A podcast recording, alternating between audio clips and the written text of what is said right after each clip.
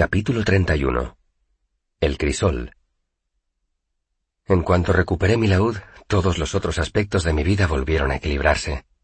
El trabajo en la factoría me parecía más fácil. Las clases se me pasaban volando. Hasta le encontraba sentido a Elodín. Muy animado, fui a visitar a Simon al laboratorio de alquimia. Llamé a la puerta. Simon me abrió y me hizo señas para que entrara. Ha funcionado, dijo emocionado. Cerré la puerta y Sim me guió hasta una mesa donde había una serie de botellas, tubos y quemadores de gas de hulla. Sonrió orgulloso y levantó un tarro no muy hondo, como los que se utilizan para guardar maquillaje o colorete. ¿Me lo enseñas? pregunté. Sim encendió un pequeño quemador de gas de hulla, y la llama empezó a calentar la base de un cazo bajo de hierro. Nos quedamos un momento callados, oyéndolo sisear. Me he comprado unas botas, dijo Sim y levantó un pie para enseñármelas. Bonitas, dije sin pensar. Entonces me fijé bien y extrañado pregunté, ¿Son tachuelas? Sim sonrió con malicia. Me reí. El cazo de hierro se calentó, y Sim destapó el tarro e introdujo la yema del dedo índice en la sustancia traslúcida que había dentro. Entonces, con un pequeño floreo, levantó la mano y presionó la punta del dedo en el cazo de hierro caliente. Hice una mueca de dolor. Sim sonrió con petulancia.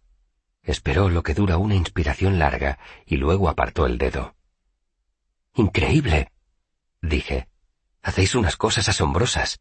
Un escudo de calor. No. Sim se puso muy serio. No tiene nada que ver con eso. No es un escudo.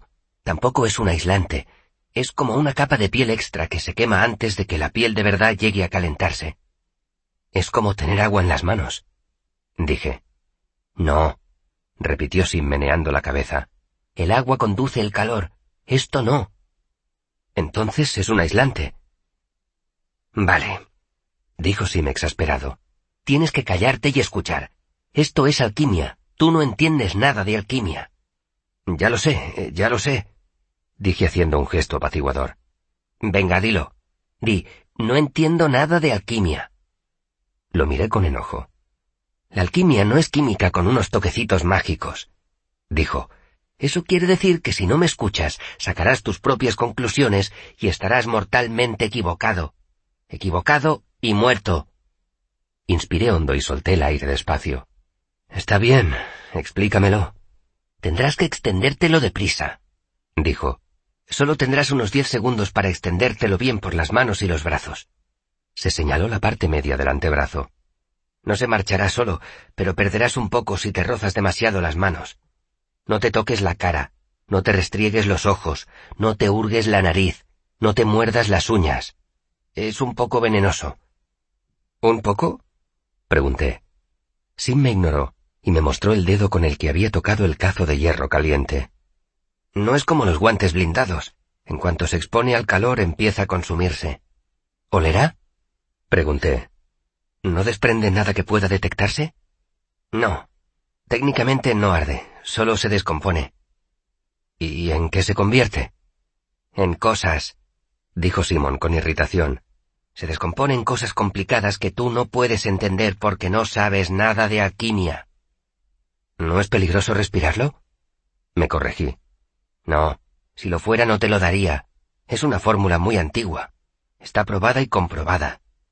Pues bien, como no transmite el calor, tus manos pasarán de no notar calor alguno a presionar contra algo que está al rojo. Me miró con énfasis. Te aconsejo que dejes de tocar objetos calientes antes de que se haya consumido. ¿Cómo sabré cuándo está a punto de consumirse? No lo sabrás, dijo Sim. Por eso te aconsejo que utilices algo que no sean las manos desnudas. Maravilloso. Si se mezcla con alcohol se vuelve un ácido, pero no mucho. Tendrías tiempo de sobra para lavarte. Si se mezcla con un poco de agua, como por ejemplo con sudor, no pasa nada. Pero si se mezcla con mucha agua, pongamos en una proporción de 100 a 1, se vuelve inflamable. Y si lo mezclo con meado se convierte en delicioso caramelo, ¿verdad? Me reí. ¿Has hecho una apuesta con Willem para ver cuántas tonterías me tragaría? No hay nada que se vuelva inflamable cuando lo mezclas con agua. Sim me miró con los ojos entrecerrados. Cogió un crisol vacío. Muy bien. dijo. Llena esto. Sin dejar de sonreír, fui hasta el bote de agua que había en un rincón de la habitación. Era idéntico a los de la factoría. El agua pura también es importante en la artificería, sobre todo cuando mezclas arcillas y enfrías metales que no quieres que se contaminen. Puse un poco de agua en el crisol y se lo llevé a Sim.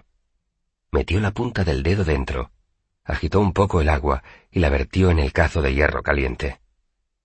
Empezaron a salir unas llamas densas y anaranjadas de medio metro de altura, que al cabo de un momento parpadearon y se apagaron. Sim dejó el crisol vacío en la mesa y me miró con gravedad. Dilo. Agaché la cabeza. No entiendo nada de alquimia. Sima sintió satisfecho. Muy bien, dijo, y se volvió de nuevo hacia la mesa. Vamos a repasarlo.